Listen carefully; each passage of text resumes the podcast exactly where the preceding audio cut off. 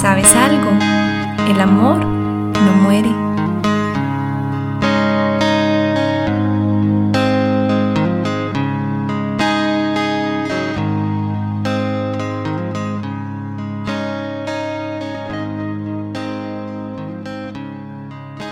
Eduardo Galeano, que es un periodista uruguayo, escribió, Los científicos dicen que estamos hechos de átomos, pero a mí un pajarito me contó que estamos hechos de historias.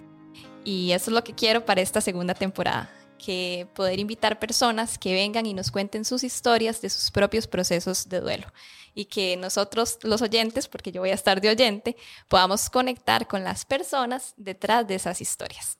Y bueno, en este primer episodio me siento demasiado honrada de contar con la primera invitada, que es Fernanda. Fer es colega que admiro muchísimo, pero una de mis mejores amigas que de verdad quiero con el alma. Nos conocimos por allá en el lejano 2011, iniciando la universidad, y creo que fue una química muy linda porque desde entonces la amistad ha continuado. Fer, un encanto tenerte acá. ¿Cómo estás? Hola, Rebe, muchas gracias. Eh, creo que ser parte de un proyecto tan hermoso, tan, tan lleno de amor, eh, sé lo que significa para vos. Eh, soy fan número uno, entonces más bien muchas gracias por la invitación. No, con gusto. Bueno, como ven, este, hay mucho amor y mucho cariño, de verdad que, que eso se siente. Y bueno, para contarles un poquito la, cuál va a ser la dinámica de esta segunda temporada, eh, las personas van a venir a contar una historia como de un tipo de duelo específico. Entonces, este primer episodio de la segunda temporada quise eh, que habláramos del duelo anticipado o anticipatorio. Para quienes no, no saben lo que es o les suena como algo raro, es como decir un preduelo cuando una persona tiene la posibilidad de anticipar la muerte de un ser querido o incluso la propia. ¿Esto cuando pasa? Cuando hay un diagnóstico de enfermedad eh, crónica o un agravamiento de una enfermedad ya terminal que se sabe que hay una persona transitando el final de su vida. Entonces invité a Fer porque más allá de que sea colega y amiga, tiene una historia maravillosa que contarnos, eh, muy conmovedora también, del fallecimiento de su papá. Entonces Fer, eh, sin más, podríamos empezar. Contanos cómo fue tu historia con este duelo. Ok, eh, bueno, tendríamos que remontarnos más allá del 2019. Mi papá falleció un 20 de septiembre del 2019, pero yo creo que justamente ahora que hablabas del, del duelo anticipado, yo creo que, que, era algo que ya yo incluso de niña venía eh, maquinando. Mi papá fumó toda su vida, más de un una caja de cigarro al día a veces. Desde los 12 años, nos contaba que él fumaba desde los 12 años cuando empezó a, a manejar camiones. Él decía que para, para poder ser chofer había que tener una caja de cigarros en, el, en el pantalón, ¿verdad? Entonces, eh, ya mi papá tenía 62 años, pueden sacar las cuentas de cuántos cigarros en su vida se había fumado. Eh, y yo recuerdo que yo vivía esta, esta enfermedad o esta adicción con mucho temor. Eh, recuerdo hacerle cartas constantemente y hacerle dibujos constantemente de niña para que él dejara de fumar, porque era como, como un aviso de que las cosas no estaban bien y de que él iba a fallecer en algún momento. Y bueno, para toda niña mm, sabemos que, que los papás y las mamás son eternos y eternas y y una a esas edades jamás puede dimensionar que ellos en algún momento se van a ir o van a partir de este mundo. Y bueno, yo desde chiquita ya, ya tenía como este temor de que en algún momento iba a pasar y em, tres años antes de su fallecimiento, en 2015, 16, eh, le, le diagnostican cáncer, cáncer de pulmón. Entonces, eh, pues sí fue una sorpresa, fue un momento bien difícil para la familia. Eh, sin embargo, era algo que ya esperábamos, digamos, no había forma de salir de, de, este, del fumado de mi papá, no había ninguna otra salida. Eh, y bueno, fue como, como tomarlo con, con, mucha calma, como, como pensar en salidas, en estrategias, en organización familiar, eh, para todo lo que venía, que era pues primeramente la operación de uno de sus pulmones, que era el que estaba más afectado, se lo, se lo quitaron. Normalmente uno dice que le quitaron el pulmón, sin embargo, siempre queda una partecita del, del pulmón ahí trabajando, pues ya obviamente ni al 20% de lo que puede trabajar un pulmón normal. Em, Entonces era como todo este proceso de operación, de los cuidados, de las visitas al hospital, eh, ir, volver y em, después como este diagnóstico que yo creo que la gente normalmente le tiene mucho temor, eh, que es el procedimiento de quimioterapia. Ajá. Em, entonces era como entre ir y venir y visitar y tal, em, y después llegar al diagnóstico que una normalmente espera no escuchar, que es como este proceso de quimioterapia, eh, por lo que implica, por el desgaste que implica en la persona, eh, y, y, bueno, yo que desde esta perspectiva lo puedo ver también, es como el cuidado y el tiempo que requiere invertir la familia para enfrentar un proceso así. E-, es interesante porque desde la psiconcología se habla de que cuando hay un diagnóstico de cáncer en la familia, no tiene cáncer el paciente, tiene cáncer toda la familia, ¿verdad? Y se ven involucrados un montón de cosas, ¿verdad? Desde un espíritu luchador, vamos a salir de esto, hasta muchos sentimientos también de mucho temor, incertidumbre, derrotismo, como no, esto puede con nosotros y coexisten, ¿verdad? Todos estos sentimientos, hay como mucha ambigüedad y demás. No sé qué, qué emociones recuerdas tal vez que, que tenías en esos momentos. Sí, era como, vamos a ver, es que eh, y los doctores lo dicen y las doctoras lo dicen cuando, cuando dan la noticia, la gente asocia cáncer con muerte. Eh, y posiblemente sí, algunas personas fallezcan de cáncer, pero, pero es una enfermedad que es posible de tratar. Eh, lo que pasa es que sí, mi papá tenía como, como muy desgastados los pulmones, incluso después de la operación, a él le dijeron, eh, no es para que celebres, digamos, el otro pulmón, lo que te queda está súper dañado también y en algún momento eh, pues te va a afectar. Entonces sí, o sea, fue un, un, un anuncio de muerte. Y creo que ya palparlo y tenerlo de frente eh, es, es complejo.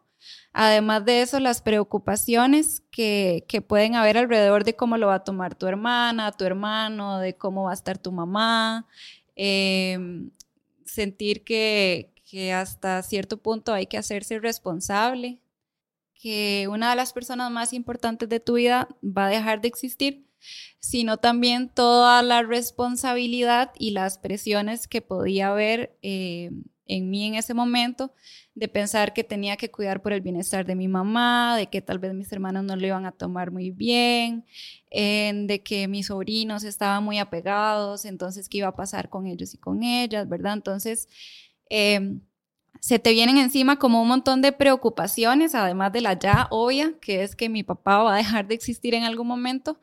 Em, y eso, yo creo que, que, que una así como que cae en, en una realidad que como empecé diciendo, yo la, ve, yo la veía venir desde, mis cinco o seis años, que de verdad me preocupaba muchísimo el fumado de mi papá, eh, pero ya verse ahí eh, en la actualidad lidiando con, con, todo este combo de emociones es, es un poquito difícil de asimilar. Claro, y con toda, con toda razón, pero es interesante cómo ese duelo anticipado, como decías, desde muy pequeña tuviste una noción tal vez como más abstracta o más infantil de esto, ¿verdad? De esto que iba a ser la posible muerte de tu papá, que al final, este, inclusive fue por el diagnóstico que, que era el, el temor. El duelo anticipado permite como una aceptación gradual de la realidad. ¿Sentís como que viviste eso? Como que en medio de todo eso e inclusive esas preocupaciones, eh, poco a poco tenías como esa aceptación gradual, como esto va a suceder, o era nada más como estar asimilando todo lo que está pasando en este momento. Sí, yo creo que uno en ese momento tiene como...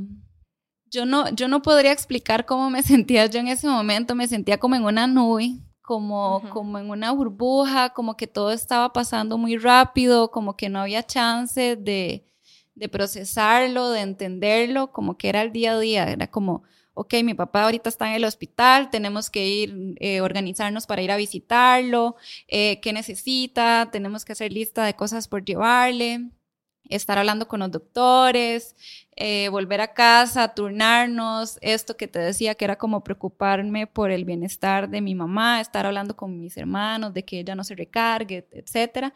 Entonces, en ese momento todo pasa tan rápido eh, que no hay chance como de sentarse y decir, sí, está pasando. O sea, simplemente reaccione eh, y, traten como de organizarse.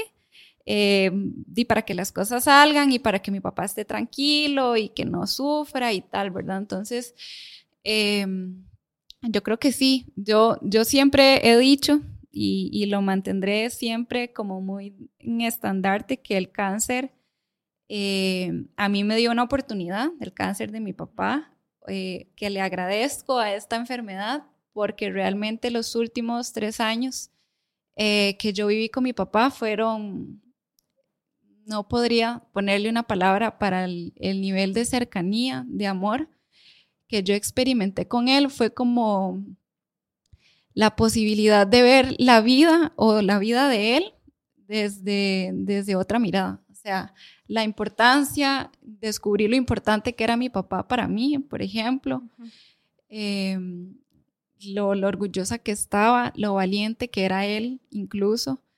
Em, cuando de adolescente podíamos discutir por cualquier cosa, em, yo con mi feminismo y él con su machismo, que todos los días eh, eh, peleábamos por eso, descubrir que había algo más allá que, el feminismo y el machismo, eh, fue como muy importante para mí. Yo, yo no puedo valorar o, no le puedo dar un valor a, a, esos tres años que yo viví con él.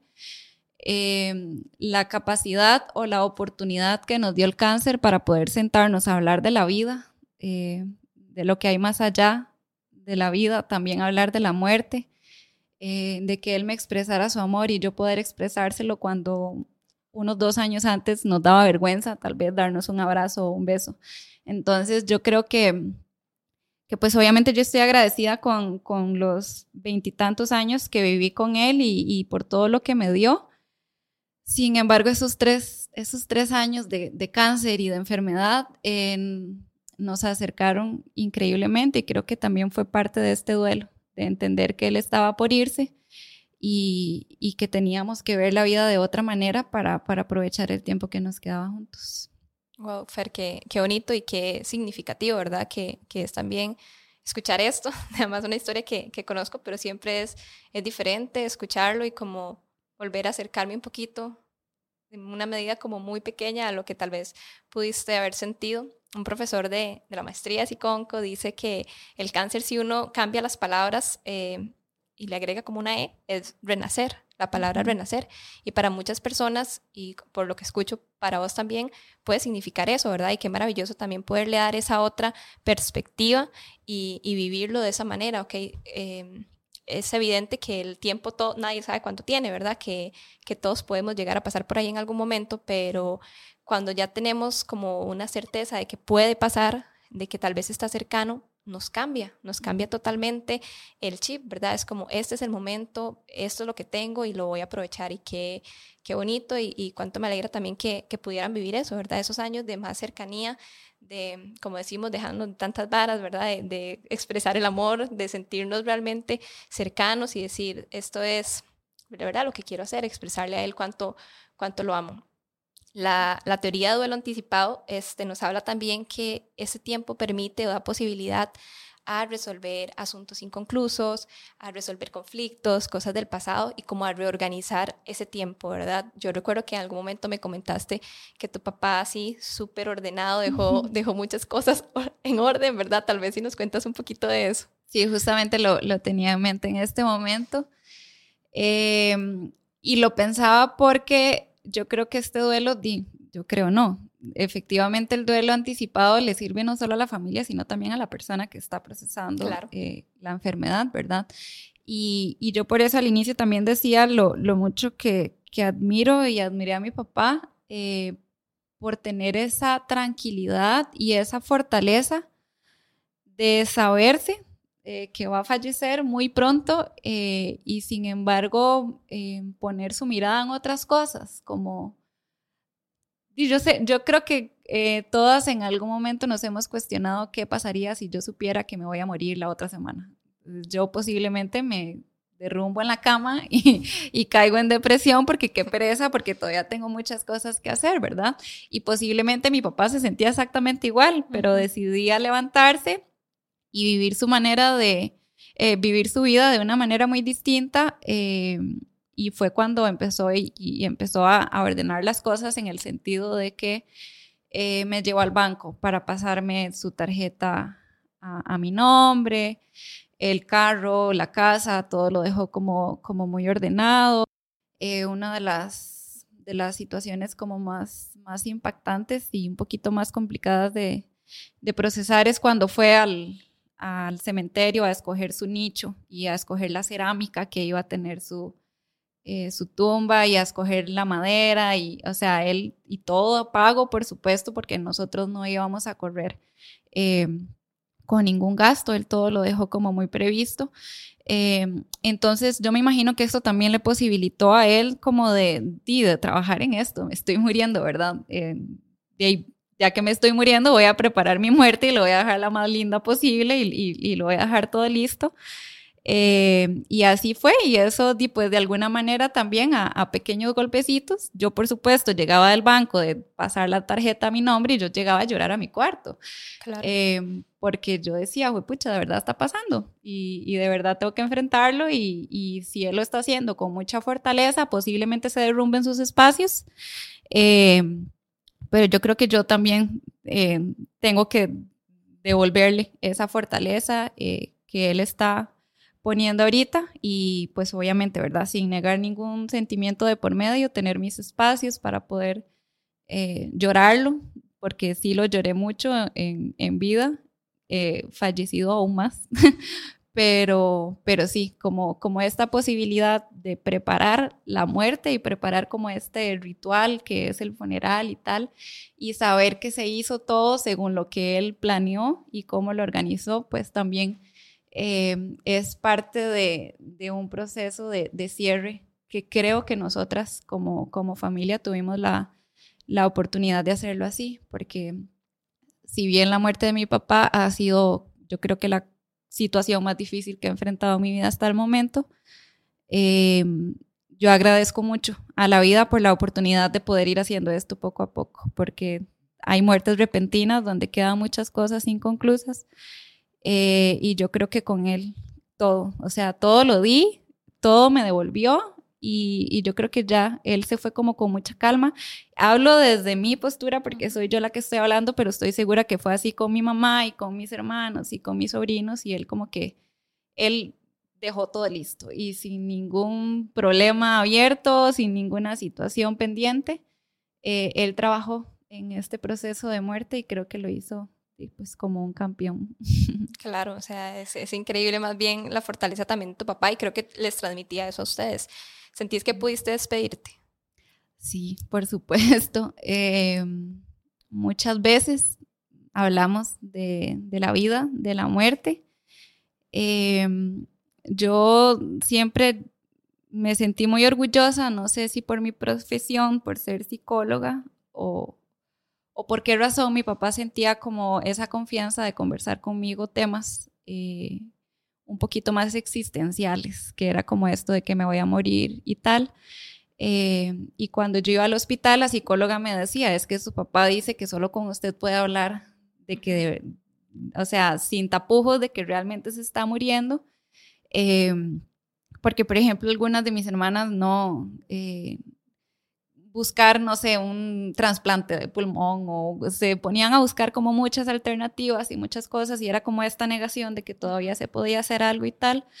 Eh, yo no, yo como que desde el principio, bueno, esto es lo que tenemos y a esto hay que entrarle, entonces yo creo que él sintió como esta confianza de, de, poder conversarlo y, y, él le decía a la psicóloga que es que yo no me ponía a llorar cuando él hablaba de eso, él no sabía que yo llegaba a mi casa a morirme en un mar de lágrimas, pero bueno, este, sí fue posible despedirme muchas veces eh, y en, en, su lecho de muerte, eh, yo no sé por qué razón eh, la vida me puso ahí en ese momento y también lo agradezco enormemente. Fue un día que yo llegué, vamos a ver, el asunto con mi papá es que a él lo sedaron. en algún momento el doctor nos dijo, ya no hay nada que hacer, ya el pulmón que le queda no le está funcionando, entonces en cualquier momento su corazón va a dejar de latir y, se va a morir. Entonces, lo que nosotras no queríamos y lo que él tampoco quería, porque mi papá eh, estaba entero, o sea, no estaba agonizando, él estaba vacilando en, en, el salón y con la gente y con, y con los enfermeros, pero estaba muriéndose. O sea, ya él estaba entero físicamente, pero su pulmón ya no funcionaba, entonces ya no había nada que hacer. Entonces, el temor era que él se sintiera asfixia en algún momento o que sintiera el paro donde le estaba, donde le estaba dando. Entonces, eh, no entiendo que no a todos los pacientes ni no a todas las pacientes les aprueban la sedación, pero a él, por dicha, y creo que por un tema de cuidados paliativos, eh, se logró coordinar que lo sedaran. Entonces, este, a las seis de la tarde nos llamaron a todos y nos permitieron a todos y a todas, mi familia es enorme, yo tengo eh, un hermano y tres hermanas eh, y cada uno tiene como tres sobrinos. Entonces somos muchos y muchas eh, y aún así nos permitieron a todos estar dentro a la par de la camilla de mi papá. Y mi papá estaba sonriendo, sentado, vacilando con los doctores, presumiendo a su familia, pidió una taza de café. Él necesitaba tomarse un cafecito antes de, de dormirse y de verdad lo, lo sedaron y se quedó dormido, simplemente se quedó dormido. Eh, y a partir de ahí nos dijeron que eran, como podía ser una hora, cuatro horas, ocho horas, un día, podía ser un mes, dos meses, tres meses, él ahí sedado, ¿verdad? Entonces, eh, pues nos entró esa preocupación de cuánto tiempo iba a estar él así, eh, y pues el desgaste del cuerpo y tal, ¿verdad? Él seguía estando ahí, él todavía estaba vivo, simplemente estaba sedado. y eso pasó, no me acuerdo qué día de la semana, pero fue un día a las seis de la tarde y al otro día ya me tocaba a mí más o menos a esa misma hora, a las seis de la tarde, la visita. Nosotros como éramos tantos nos turnábamos. Entonces yo llegué y mi hermana, la que estaba en ese momento, me dijo que la habían sacado porque estaban como acomodando ahí, limpiando a mi papá o lo que sea, no sé. Entonces yo, yo pregunté si podía pasar, me dijeron que no y yo sentí una desesperación de que yo tenía que pasar, que yo quería verlo y que yo quería estar con él, que cuál era el problema, ¿verdad? Entonces, siempre rebelde, nunca un rebelde, ¿verdad? me, metí a la sala eh, y fue una cuestión de 24 horas, o sea, habían pasado 24 horas de que mi papá había, estaba sedado y ya era otra persona. O sea, tenía los cachetitos, ya se veía flaquito. Eh, Sí, o sea, era otra persona, ya se veía que la, la máquina como que respiraba con dificultad y tal. Y ya yo ahí sí, ya yo me rompí a llorar, nunca había llorado en el hospital y nunca había llorado frente a él. Y yo creo que él me escuchó en ese momento y me sintió lo desesperada que yo estaba.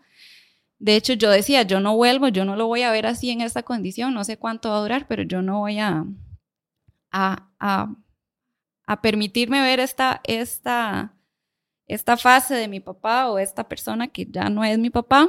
Y yo estaba llorando así como demasiado atacada y me recosté a su pecho y sentí los cachetitos que eran gorditos y lindos y me quedé ahí acostada y solo vi donde la computadora se empezó a mover muy raro. Yo nunca he vivido algo así ni nunca he sabido qué es que alguien deje de respirar.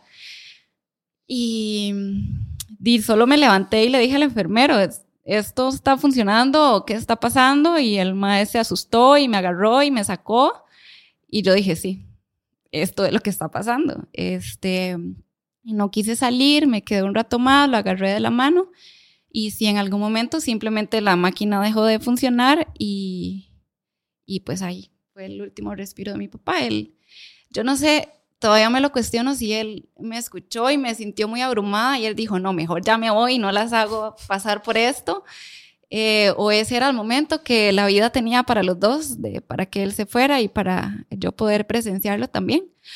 Em, y esa fue eh, el último momento que sentí a mi papá cerca y calientito y, y con vida.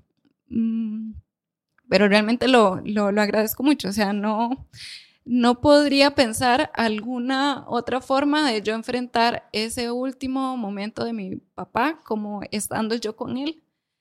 Eh, y después de eso ha sido como un proceso muy, muy grande, porque yo siempre digo también, además de estar agradecida con el cáncer, yo siempre he dicho que yo estoy, estuve preparada para la muerte de mi papá, muy preparada, pero nunca para su ausencia. Y eso Y eso ha sido las cosas más duras que me ha tocado enfrentar los últimos tres años. Claro, porque además está el mito que, que porque hay un duelo anticipado va a doler menos o no va a doler. Ah, pero ya sabían, ustedes estaban preparados, ¿verdad? Eh, viene como esta enfermedad. Este, pero no, lo que el duelo anticipado hace es como una preparación, más bien una aceptación de la inevitabilidad de la muerte, de que es algo que viene y va a suceder. Y que dentro de las tareas del duelo, la primera es aceptar la realidad de la pérdida, ¿verdad? Entonces, te ayuda a procesar ese shock. Pero los duelos duelen, ¿verdad? Siempre lo hemos hablado de que no hay manera en que un duelo no duela, de no poder atravesar el dolor. Y si bien este, este duelo nos permite, ¿verdad? Esa, elaborar esas emociones desde la realidad, desde una concepción de la realidad eh, diferente, no hay forma, ¿verdad? En que un papá no se sienta su ausencia y no duela. Y Fer, qué, qué lindo, de verdad, que, que hayas querido abrirte y contar esta historia y hacernos así sentir a las que estamos aquí oyendo con el corazón en la mano, este, con la voz cortada, porque creo que, que esas historias son las con las que las personas pueden conectar y que si alguien en este momento está pasando por eso, puede sentirse que, pertenece, ¿no? Que se reconocen tus propios sentimientos, en tu propia vivencia. Y eso yo creo que es lo que nos hace humanos, realmente conectar con el dolor.